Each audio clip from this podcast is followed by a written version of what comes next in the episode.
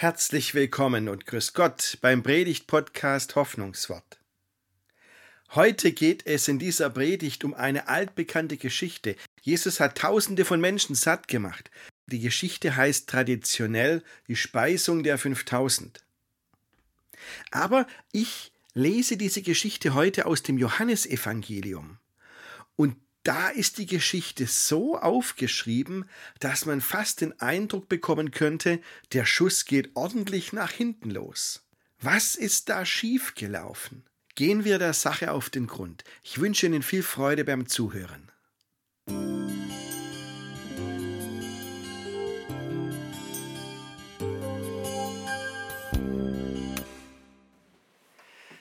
Jesus macht Tausende von Menschen satt, liebe Gemeinde.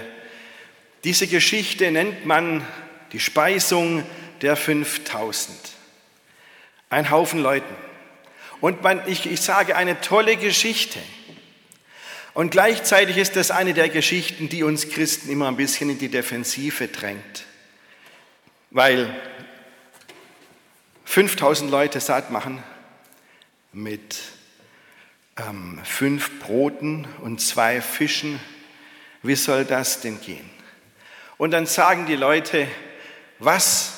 Du gehörst zu denen, du glaubst auch an solche Märchen? Das ist schon ein Stachel, schon eine Herausforderung. Wenn Sie mal in den Märchengarten gehen nach Ludwigsburg im blühenden Barock, ähm, da sind ganz viele Märchen dargestellt. War der Konfirmanden schon mal dort? Blühendes Barock? Boah, niemand? Okay, müssen wir statt Konfi mal machen, oder? Blühendes Barock, Märchengarten, ganz viele Märchen und unter diesen Märchen eine Geschichte aus der Bibel. Ich verrate nicht welche, müssen Sie selber hingehen und schauen, als ob die Geschichten aus der Bibel Märchen wären. Aber so kommt es manchmal rüber. Gell? 5000 Leute satt machen mit einer Handvoll Brot und an zwei Fischen. Wie soll das denn gehen? Und wissen Sie, ach, da ist man doch wirklich, was sagen wir dann? Was sagen Sie, wenn Ihnen jemand sagt, du glaubst doch nicht etwa an solche Märchen? Also, ähm, dann versucht man vielleicht, das ein bisschen wegzuerklären, also sagen, ja, das musst du nicht wörtlich nehmen ähm, und vielleicht war es eher äh, nicht ein Brotvermehrungswunder, sondern eher ein Teilungswunder, dass Jesus es geschafft hat, die Leute dazu zu bringen, ihr Essen, das sie dabei haben, zu teilen. Das ist ja auch schon ein Wunder. Wann klappt das schon? Ach ja, Manchmal hätte ich es auch gerne, dass man das ganz einfach so logisch erklären kann und mein Gesprächspartner sagt, ach so, ja, dann ist ja alles klar. Aber wissen Sie was? Diesen Gefallen tue ich mir nicht, den tue ich euch nicht, den tue ich Ihnen nicht, diesen Gefallen. Nein, ich werde dieses Wunder nicht versuchen wegzuerklären. Ich sage auch gleich warum, aber nachher. Diese Geschichte von der Speisung der 5000 lese ich heute, und das ist das Besondere, aus dem Johannesevangelium. Denn wenn Sie diese Geschichte im Gedächtnis haben oder in der Kinderkirche gehört haben oder sonst irgendwo mal erzählt bekommen haben, dann bekommt man immer die Version erzählt von den anderen Evangelien, nie vom Johannesevangelium. Heute aber aus dem Johannesevangelium. Und wenn Johannes erzählt diese Geschichte, dann erzählt er sie anders. Er lässt Details weg. Er betont dafür andere Dinge, die ihm wichtig sind und bringt neue Infos. So zum Beispiel die Information, dass diese Aktion von Jesus, die Speisung der 5000, sowas von schief gegangen ist, dass Jesus am Schluss völlig anders reagiert hat, als man das denken könnte, steht nur im Johannesevangelium. Ich lese Ihnen das mal vor aus der Lutherbibel. Jesus ging ans andere Ufer des Galiläischen Meeres, das auch See von Tiberias heißt.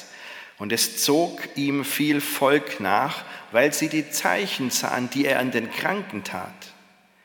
Jesus aber ging hinauf auf einen Berg und setzte sich dort mit seinen Jüngern. Es war aber kurz vor dem Passa, dem Fest der Juden. Da hob Jesus seine Augen auf und sieht, dass viel Volk zu ihm kommt und spricht zu Philippus, wo, wo kaufen wir Brot, damit diese zu essen haben? Das sagte er aber, um ihn zu prüfen, denn er wusste wohl, was er tun wollte. Philippus antwortete ihm, für 200 Silbergroschen Brot ist nicht genug für sie, dass jeder auch nur ein wenig bekomme. Spricht zu ihm einer seiner Jünger, Andreas, der Bruder des Simon Petrus. Es ist ein Knabe hier, der hat fünf Gerstenbrote und zwei Fische. Aber was ist das für so viele? Jesus aber sprach, lasst die Leute sich lagern. Es war aber viel Gras an dem Ort. Da lagerten sich etwa 5000 Männer. Ich unterbreche kurz die Geschichte. Übrigens, ich hoffe, dass das Mikrofon nicht zu laut für Sie eingestellt ist, weil ich flüstere hier schon. Aber ich unterbreche die Geschichte wegen einer anderen Sache. 5000 Männer steht in der neuen Luther-Übersetzung. Da steht natürlich nicht in der ähm, Originalbibel 5000 Männer. Ähm, da steht nur 5000. Und jetzt ist es aber so im alten Orient gewesen zur Zeit von Jesus, dass man bei solchen Veranstaltungen die Frauen und Kinder nicht gezählt hat. Das war einfach so. Man hat tatsächlich nur die Männer gezählt. Und wenn hier jetzt in der neuen Lutherbibel steht, da lagerten sich etwa 5000 Männer, dann will das nur sagen, das sind nur die Männer. Da waren noch andere. Ich lese weiter. Was geschah dann? Jesus aber nahm die Brote, dankte und gab sie denen, die sich gelagert hatten. Desgleichen auch von den Fischen, so viel sie wollten. Als sie aber satt waren, spricht er zu den Jüngern, sammelt die übrigen Brocken, damit nichts umkommt. Da sammelten sie und füllten zwölf Körbe mit Brocken von den fünf Gerstenbroten, die denen übrig blieben, die gespeist worden waren. Als nun Jesus das Zeichen sah, Entschuldigung, als nun die Menschen das Zeichen sahen, das Jesus tat, sprachen sie, das ist wahrlich der Prophet, der in die Welt kommen soll. Da Jesus nun merkte, dass sie kommen würden und ihn ergreifen, um ihn zum König zu machen, entwich er wieder auf den Berg, er allein.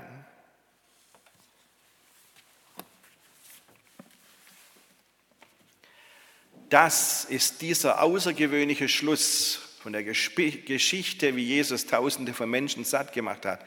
Jesus haut ab. Was ist da schiefgegangen? Lassen Sie uns dem Schritt für Schritt auf den Grund gehen. Ich möchte zuerst meinen Blick mal auf die Jünger richten, die überforderten Jünger, und möchte dann meinen Blick auf Jesus richten und fragen, worauf will Jesus hinaus? Und warum hat ihm, hat ihm das überhaupt nicht gepasst, wie die Leute reagiert haben? Zunächst der Blick auf die Jünger die überforderten Jünger. Jesus fragt, sieht die Leute kommen und fragt also den Philippus, wo kaufen wir Brot für diese Leute hier? Und Philippus sagt dann, also selbst wenn wir 200 Denare hätten, ich übersetze es mal so, Brot für 200 Denare würde hinten und vorne nicht reichen. 200 Denare ist richtig viel Geld. Aber es würde nicht reichen. Da frage ich mich als Mann, der zum Bäcker geht, was haben die sich damals eigentlich gedacht, als Jesus fragte, wo kaufen wir Brot für diese Leute? Haben die gedacht, sie kaufen jetzt Brot für die paar tausend Leute ein? Also wenn ihr Konformanten in den Bäcker geht und kauft euch was zu essen, ist das immer kein Problem. Wenn ich kommen will, nur 20 wecken, dann ist die erste Frage der Verkäuferin, hin sie vorbestellt. So ist das bei uns. Und was dachte Jesus, dass Philippus mal eben zum Bäcker geht im Nachbardorf und sagt, hätte gern tausend Brote? Wie soll das überhaupt gehen? Das ist doch von vornherein klar, dass das aussichtslos sind und dass die alle völlig überfordert sind. Aber Aber Jesus fragt ja nicht irgendjemanden, er fragt ja Philippus. Was ist los mit Philippus im Johannesevangelium? Ganz am Anfang, im ersten Kapitel, als beschrieben wird, wie Jesus Jünger findet und Jüngerinnen, da findet er auch den Philippus. Und Philippus ist von vornherein begeistert von Jesus und geht zu anderen und sagt, Mensch, wir haben den Messias gefunden. Das ist Jesus, der Sohn von Josef. Er sagt das Wort Messias nicht wörtlich, aber er meint, das merkt man an der Redewendung, die er verwendet. Also Philippus war von Anfang an begeistert und, wusste, wer Jesus ist. Der Messias, der Gesandte Gottes, das ist Jesus. Und jetzt fragt ihn Jesus angesichts einer aussichtslosen Situation, Brot für 5000 oder noch mehr Leute, wie machen wir das? Und es steht ja sogar im Johannesevangelium drin, er sagt das, um ihn zu prüfen. Er hat also pädagogische Absichten. Und eigentlich fragt Jesus so, du hältst mich also für den Messias. Was traust du mir zu? Wie sieht das jetzt in dieser Situation im Alltag aus?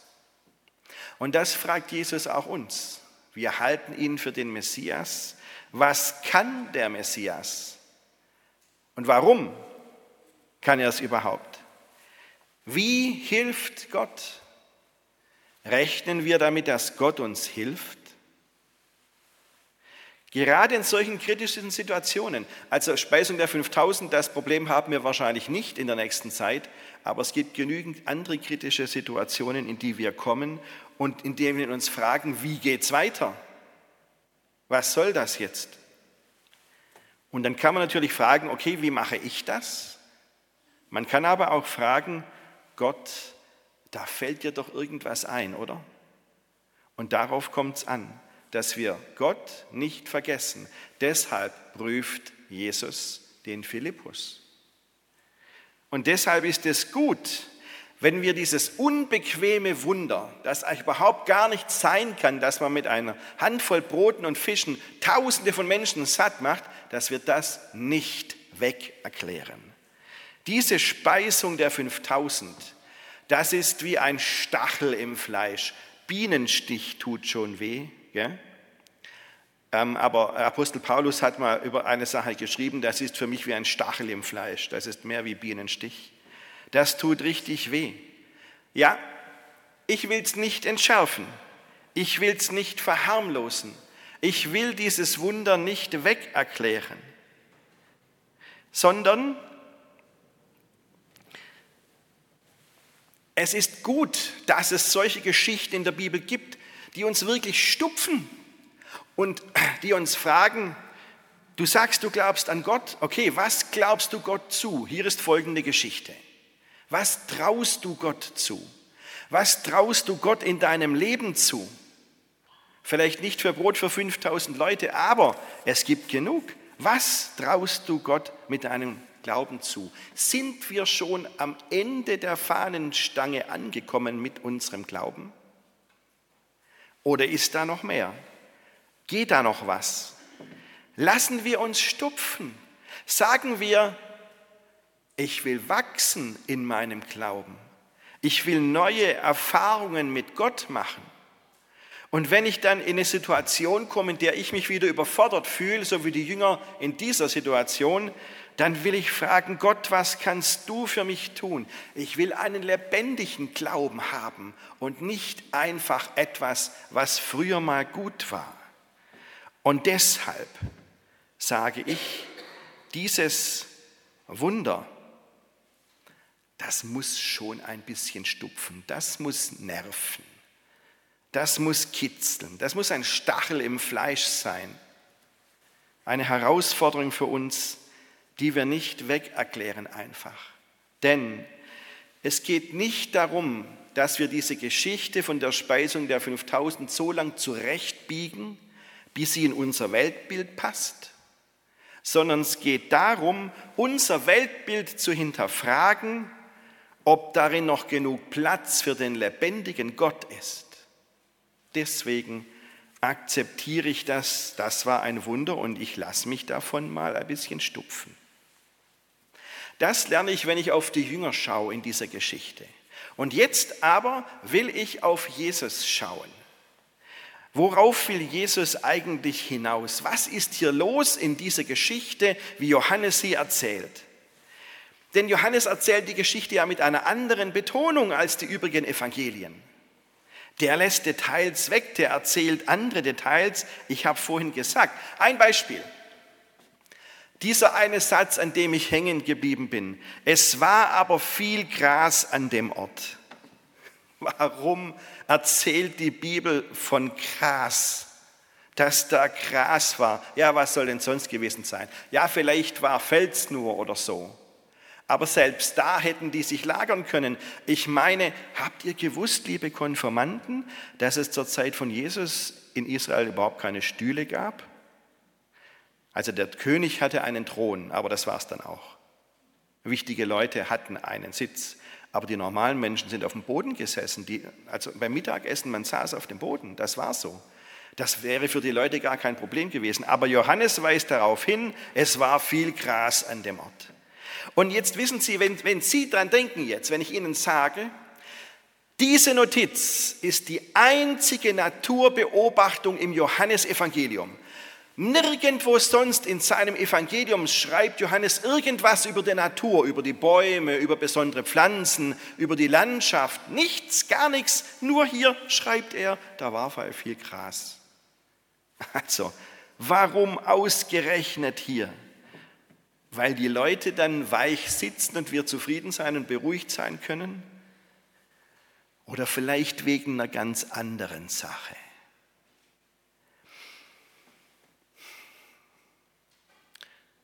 Der Herr ist mein Hirte, mir wird nichts mangeln. Er weidet mich auf einer grünen Aue. Er bringt mich also zu einer Wiese mit viel frischem Gras.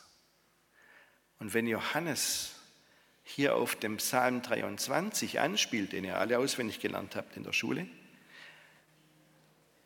dann will er sagen, guck mal, was Jesus hier macht. Jesus ist der gute Hirte und als solcher wird er jetzt aktiv. Also ohne Jesus in dem Satz auch nur zu erwähnen, weist Johannes auf Jesus hin. Und so geht es jetzt gerade weiter. Selbst wenn man anschaut, was die Jünger machen. Stellen Sie sich mal vor, also viele von Ihnen kennen doch diese Geschichte ähm, von der Speisung der 5000 im Detail. Was machen die Jünger in dieser Geschichte immer? Die Jünger, ähm, also Jesus gibt ihnen das Brot und die Jünger verteilen das Brot überall bei allen Leuten. Die gehen rum und es reicht dann für alle. Die Rackern, die sind sicherlich eine Weile unterwegs gewesen, um so viele Menschen satt zu machen. Gell? Und hier im Johannesevangelium, was machen die Jünger hier? Antwort, nix. Jesus verteilt das ganze Brot und die Fische. Und steht extra noch dabei, und zwar so viel die Leute wollen. War egal. Stellen Sie sich mal da vor, Natürlich haben die Jünger da geholfen, aber Johannes schreibt kein Wort davon. Es ist ihm egal, es kommt ihm gar nicht drauf an, dass die Jünger hier auch irgendwas tun. Die tauchen erst wieder auf, als er erzählt und am Schluss sagte Jesus, jetzt sammelt die Reste ein. Da sind die Jünger dann wieder dabei. Also, warum macht Johannes das? Weil er die Geschichte echt so erzählt, dass nicht nur bei der Gras-Sache, sondern auch bei der Frage, was tun die Jünger, alle Augen auf Jesus gerichtet sind. Johannes blendet alles aus, was von Jesus ablenkt. Das macht er absichtlich. Gell? Und jetzt, wenn wir bei diesen Details weitergehen, dann kommen wir doch mal zu dem seltsamen Schluss von dieser Geschichte, wo Jesus abhaut. Ich lese es nochmal. Als nun die Menschen das Zeichen sahen, das Jesus tat, sprachen sie, das ist wahrlich der Prophet, der in die Welt kommen soll. Aber Jesus war echt nicht zufrieden. Da heißt es, da Jesus nun merkte, dass sie kommen würden und ihn ergreifen, um ihn zum König zu machen, entwich er wieder auf den Berg, er allein. Jesus haut ab. Also da ist ja ganz schön was schiefgegangen. Die Leute wollten ihn zum König machen. Die haben gesagt, so einer, der das kann, der so für die Leute sorgt, das ist doch ein guter König.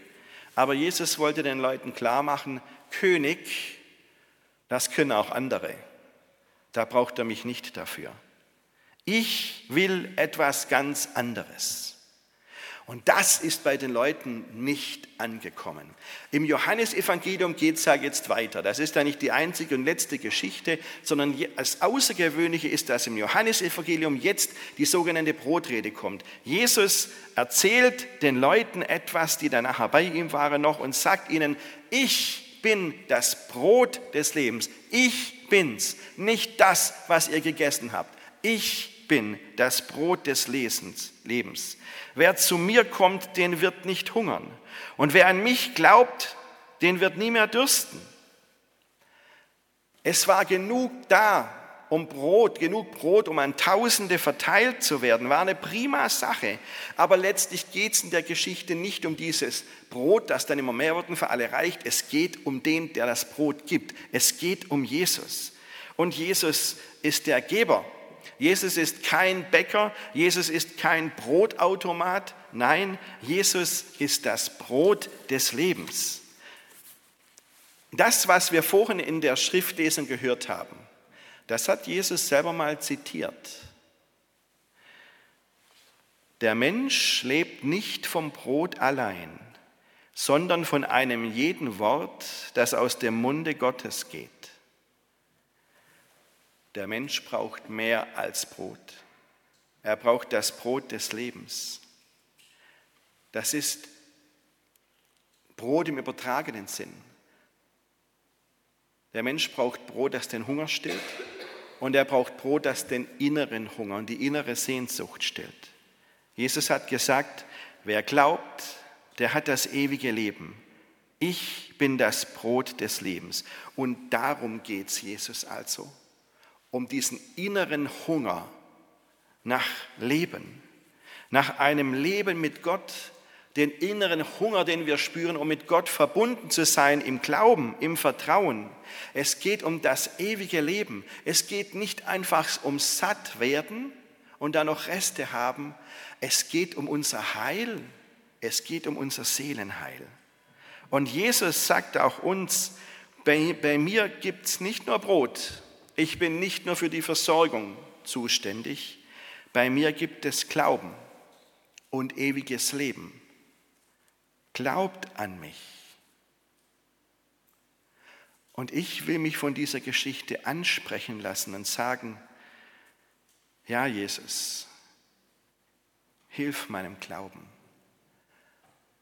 und sei bei uns und rette uns, gib uns dieses Brot des Lebens, das ewige Leben, dass wir etwas haben müssen, um gegen die Angst anzukommen, dass wir Hoffnung haben können, wenn wir an einem Grab stehen und dass wir Liebe haben, wenn gar nichts mehr da ist, was nach Liebe aussieht. Gott, gib uns dieses ewige Leben. Amen.